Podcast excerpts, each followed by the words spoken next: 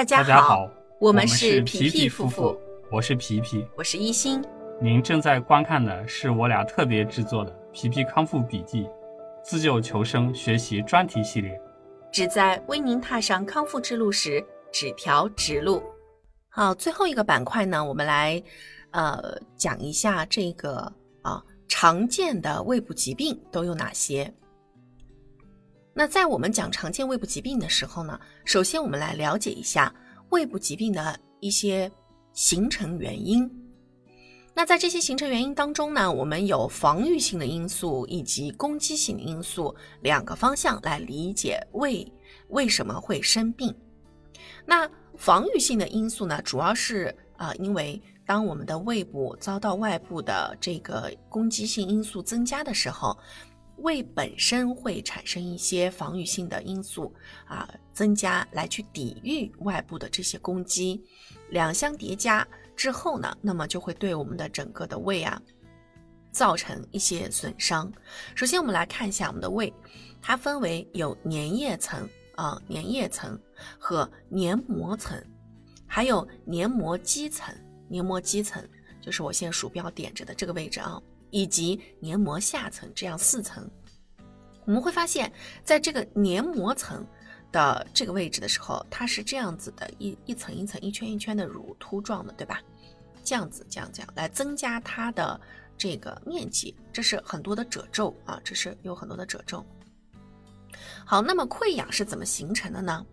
当我们的这个外部攻击因素，比如说我们的这个胃酸增加、胃消化酶增加的时候，那么这个时候呢，就会呃，我们的这个胃啊就会开始启动防御性的一些机制，表层的这个，比如说表层粘液啊，当胃酸呃增加的时候，表层粘液也会增加，然后那胃酸增加的时候呢，那么呃，在这个碳酸氢盐的这个侵蚀下呢，慢慢慢慢就会开始啊、对我们的上皮粘液层和黏膜层造成一定的损伤。那影响我们的这个上皮组织的再生，然后逐渐逐渐的，你看这个溃疡面就开始形成，对吧？那么呃，当我们呢，同时也会影响我们的这个前列腺素的分泌，然后造成这个黏膜充血，啊、血流素的增多呀，这个黏膜充血。另外呢，就是外部攻击因素的感染啊增加啊，比如说幽门螺旋杆菌增加呀，呃幽门螺旋杆菌的感染呀，还有这种呃非甾体的这个抗炎药的使用呀，阿司匹林啊、吃一些这种类型的药物，抽烟、胃酸过多或者是反流，都会对我们的黏膜层啊、粘液层及黏膜层造成一定的损伤和损害。那当我们的身体出现缺血，呃，或者休克或缺血性休克，或者是我们的胃排空延迟的时候呢，也会对我们的这个粘液层和黏膜层造成一定的损伤。那什么是胃排空延迟呢？就是比如说我们吃太多的肉食，就会很难消化。这时候呢，原本可能我们三四个小时就能排空的胃，因为肉吃多了以后，你你可能又没有好好的去咀嚼，咀嚼的话呢，就会导致这个胃排空延迟。还有一些时候就是这个暴饮暴食，也会导致这个胃排空的延迟。这时候呢，就会让整个胃部负担开始增加，那么胃酸就需要分泌更多的胃酸来去分解这些食物的时候，胃排空啊，时间越长，我们对于胃内壁的这些啊组织的损伤就会越大。久而久之呢，它慢慢慢慢就会形成溃疡。你看这么大个坑儿啊！当溃疡开始形成的时候呢，其实已经不单纯是我们的这个粘液层和黏膜层受损了，它已经开始啊、侵染到这个我们的黏膜基层和黏膜下层。这时候呢，你来看这个分层，坏死的一些碎片层啊，这是坏死的碎片层，急性炎症的一些细胞，急性这些都是得了急性炎症的一些细胞，它们开始肿胀，然后水肿啊长大，那么炎症层开始出现。同时呢，慢慢慢慢慢慢也会开始长出肉芽，慢慢慢慢这些肉芽呢就有可能会越长越大，越长越大，越长越大，变成息肉。然后组织呢这个部分的黏膜下层也因为长期的这个慢性炎症的侵扰啊，然后开始纤维化。这个呢就是我们形成胃部疾病的一些啊影响性机制。那常见的这个呢，主要是有急性胃炎，还有慢性胃炎、消化性溃疡这样子，以及癌变这样子的几个步骤啊。好，那么一个一个来讲，嗯，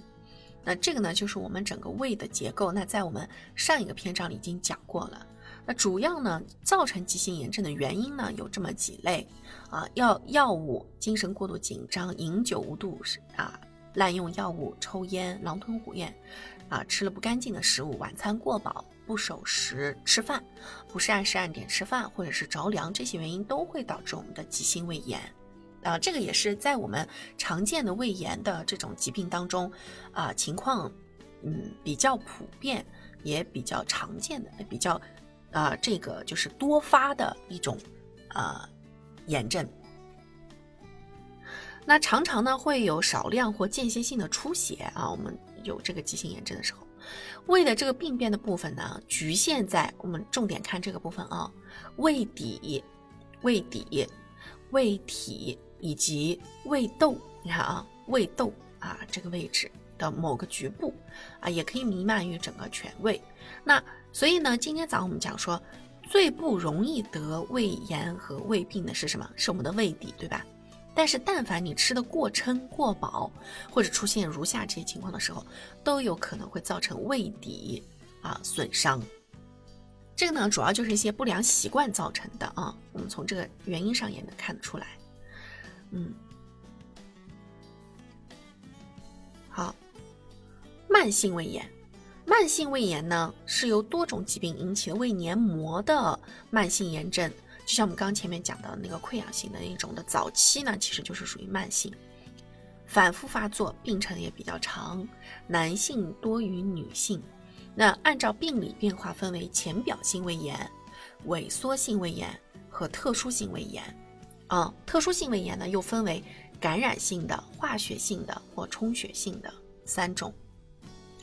它的这个造成原因啊也比较多，我们吃了比较刺激的食物。或者是粗糙，注意啊，重点在这里，粗糙的食物反复损伤胃黏膜，看到没有？粗糙食物反复损伤胃黏膜。那在我们康复期内，有好多朋友经常会出现，就是这个慢性炎症的。那这个时候你就需要去回来看看，是不是由于自己所吃的食物总是比较大，然后呢咀嚼又不充分而导致的粗糙食物的侵害。反复损伤胃黏膜导致的慢性炎症。另外还有就是感染幽门螺旋杆菌会诱发浅表性胃炎，自身的免疫反应也有可能是某些慢性炎症的一些致病因。慢性胃炎常见的症状呢，就是没有规律的胃部疼痛和饱胀，没有规律的啊胃部疼痛和饱胀。浅表性胃炎大多数呢。平常是没有什么特殊症状的，主要体现在吃完饭了以后呢，上腹部的不适、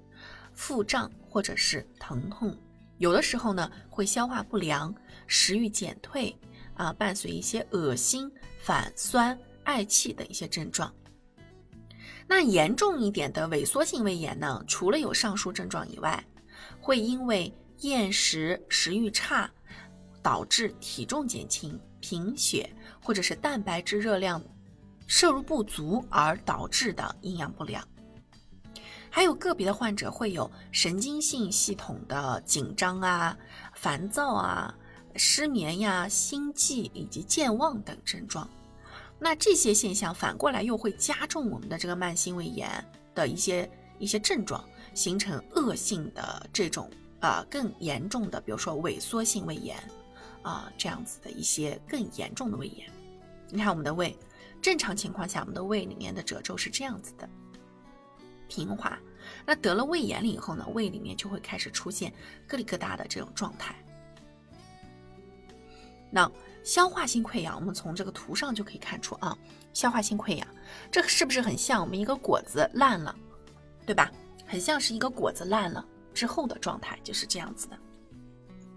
消化性溃疡呢，多是发生在胃和十二指肠球部的这种慢性的溃疡性疾病。注意啊，溃疡性是发生在哪里啊？胃和十二指肠的球部的慢性溃疡病变。它分为胃溃疡和十二指肠溃疡。那我们大部分的中青年呢，都是十二指肠溃疡。这个呢，主要是什么原因啊？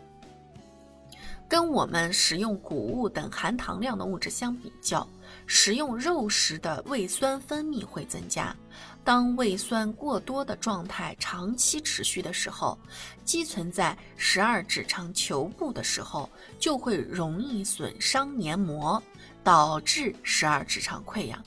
所以，为什么我们不建议大家吃饭只是逮着肉吃？还是建议大家吃饭的时候呢，荤素搭配呢？原因就在这里啊，吃肉时，胃酸分泌会增加，同时呢，胃排空的时间会增长。那这个时候呢，这些胃酸啊，在我们的胃部和十二指肠里面待着的时间就会很久，这时候对黏膜的损伤就是持续性的，慢慢慢慢就会变成这种慢性的溃疡性炎症。还有一些，那除了说我们的这个。啊呃，这个可能会引起啊胃肠黏膜和胃肠道屏障功能损伤的一些原因啊，来导致胃酸分泌过多以外呢，胃蛋白酶原会被激活。原本啊，消化食物的胃酸和胃蛋白酶发生胃内的自我消化和破坏作用，消化了自身的胃壁和十二指肠。你看，这就是我前面讲的自己吃自己啊。原本是用来消化食物的胃酸，它呢会因为胃酸分泌过多和胃蛋白酶发生胃内的自我消化和破坏作用。那在这样子的一个持续破坏下呢，会造成黏膜缺损，超过了黏膜基层，这时候就会变成溃疡。你看黏膜基层是不是？黏膜基层啊，就变成消化性溃疡。这个是我们的纤维层肌，就是这个啊。我们来看前面啊，这个叫什么？叫黏膜下层。具体来讲呢，幽门螺旋杆菌感染，还有我们长期大量饮酒、吸烟，以及长期的不稳定情绪、滥服一些药物，比如说阿司匹林呀什么的，都是引发消化性溃疡的主要原因。呃，在临床上呢，也比较好分辨。啊，主要是慢性的上腹部疼痛，比较典型的呢，会有规律的周期性的季节性的发作。那一般呢，会是在餐后啊半小时到一小时就开始发作，下一次进餐前就会得到缓解。啊，一般呢吃完饭了开始疼。通常啊，呃，病人会说啊，食则痛。因惧怕疼痛就不敢进食，久而久之就会导致另外一种疾病，叫做因为害怕疼痛不敢进食而导致的蛋白质及啊这个碳水化合物糖类摄入不足引起的啊营养不良。十二指肠球部溃疡疼痛的特点是在餐后两到四小时发作，一般这个疼痛啊都是有节律性的，一般会在午夜来发作。为什么是在餐后而两两到四小时呢？因为我们的胃部消化结束之后，会有一个胃排空的环节。当我们的食物糜都已经都进入到了十二指肠里面来的时候，它在这个反复摩擦的这个状态下，会产生这个痛感。一般呢，十二指肠的这个球部溃疡呀的特点是会有饥饿疼，啊，一般吃点东西呢就能缓解疼痛。啊，一般吃点东西就会缓解疼痛。那，那这个呢，就是啊，因为我们讲说，从萎缩性溃疡迈向这个胃癌呢，其实就已经很近了。啊，通常啊，我们胃里面啊的这个胃黏膜层开始发生一些病变，看到没有？先是出现一些增生，它呢逐渐逐渐长大，变成一个小的腺瘤样的息肉，逐渐逐渐再增大。啊，再增大，再长大到重度的不典型的增生，那这时候就变成了一个癌前息肉。当它长到这个阶段的时候，还能是良性，就我们的早期啊，还还其实还不到早期，应该讲说叫良性啊。那当它变成了腺癌的时候，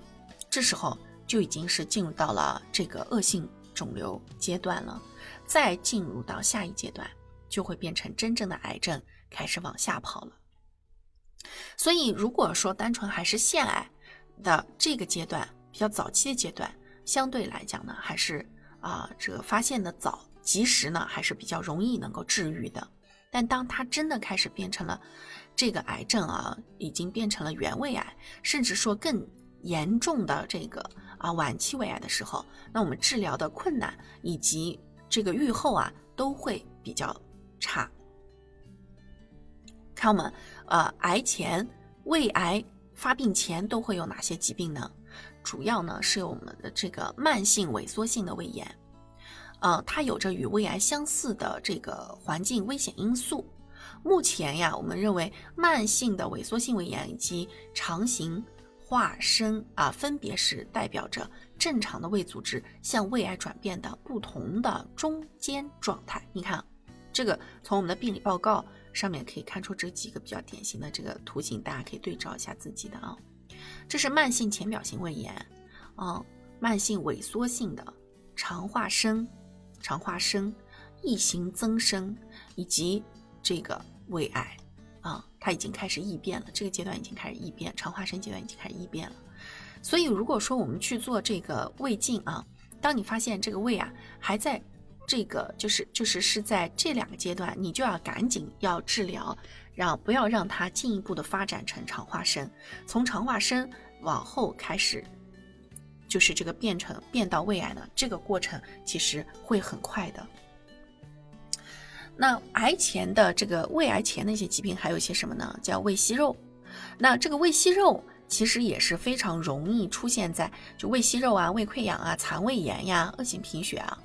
这几个是非常容易发生在我们的这个化疗结束之后的康复期内出现的情况。就目前就是跟我们。跟我和皮皮接触的就是很多的这个患者啊，然后密友啊，咱们好多密友，然后都是在这个康复的第二年和第三年期间长出了胃息肉，长出了胃息肉，嗯，然后还有一些呀，在康复的这个第二年开始，一直到第四年、第五年期间呢，都一直会有这个残胃炎，都一直会有残胃炎以及胃溃疡，嗯，小部分呢。也会有这个恶性的贫血，会有恶性贫血。那么残胃炎是怎么回事呢？就是胃的良性病变啊，做了手术之后的残胃，因为炎症修复再生以及异型增生等啊过程而引起的残胃癌。啊啊，胃癌的发生率多于术后十年啊开始显著的。主这这讲的是什么？就是在胃癌手术之后，比较容易发生残胃炎，而且呢，呃，十年手术之后的第十年开始，这个残胃炎就会开始比较多，呃，比较高发。所以，我我就是在咱们这个康复期内的朋友啊，一定要注意，要警惕啊，一个是胃息肉，一个是残胃炎，这两个啊都要特别的警惕。好，这个呢就是我们胃癌的一个浸润深度，早期的、中期的、晚期的，它的一个浸润深度的一个图示。嗯，在这个 T 一阶段呢，这个肿瘤啊局限于黏膜层和黏膜基层这两层；T 二呢就已经是到了固有的这个基层内了啊，已经穿透了；T 三阶段呢就已经是局限于浆膜下层了啊，在这里浆膜下层。啊，就已经到浆膜下层了，而肿瘤到 T 四阶段呢，就已经穿透了浆膜，或者已经发生到了其他的一些脏器转移。所以说，我们如果能够把这个癌细胞控制在整个的这个黏膜下层里面，那么其实就非常容易康复啊，其实就非常容易康复。这个康复率啊，至少说我不能说百分之百所有人都能康复吧，至少说康复率就会大幅提升，生存率也会大幅提升。所以咱们呢讲到这里啊，就我要特别提醒大家的是什么呢？就是一个呢是啊，这个胃癌患者的家属一定要重视每年的这个胃癌筛查啊，通过做胃镜啊、B 超等 CT 啊等一些手段啊，来去啊做好这个胃癌筛查工作。那第二个部分呢，我要提醒的是什么呢？就是咱们各位正在啊康复中的。朋友啊，正在康复中的朋友，千万千万不要觉得我已经做完手术了，我已经化疗结束了，我就万事大吉了。康复是一个长长久久的事儿，就从确诊了癌症到你治疗结束之后的这个时间开始，这一辈子你都需要去来高度的警惕啊，这个癌症的复发。因为很多时候呢，这个不一定啊，就是说，呃，就是一旦你这个保养的不到位啊，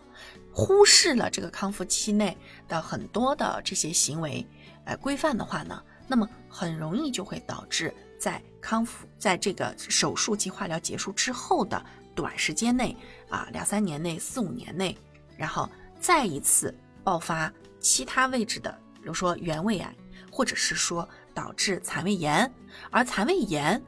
它变癌的这个概率就会非常大了。所以我们在做了胃切除手术之后呢，切了一部分啊部分胃切除手术之后留下了残胃之后啊，我们一定要在吃饭这件事情上警惕警惕再警惕。我要把最重要那句话呢再重复多说几遍，就是一定要少食多餐，细嚼慢咽。啊，每一顿餐都需要细嚼慢咽，少食多餐，嗯，这样呢，你才能够真正的去帮助自己，避免在康复期内得上残胃炎或者胃溃疡。当你一旦开始增生变成息肉，那么这个就问题就没有那么单纯简单处理了，嗯。好，那么今天的这个这个啊，我们讲的这个。啊，消化系统的结构和消化系统功能的这个板块呢，讲到这里呢就结束了。啊，下一集呢，我们将为大家带来的是食物在消化系统中的旅行的第二版，第二个啊内容，一次完整的食物消化过程啊，我们会重点来讲讲食物在身体里面是如何完成消化、吸收和代谢这三个部分的。啊，来进一步的帮助大家去理解我们为什么要重视好好吃饭。好，今天的内容就到这里啦，谢谢大家的聆听，我们下集再见。吃对餐，养好胃，皮皮夫妇祝大家跑赢五年生存期，跑赢一辈子。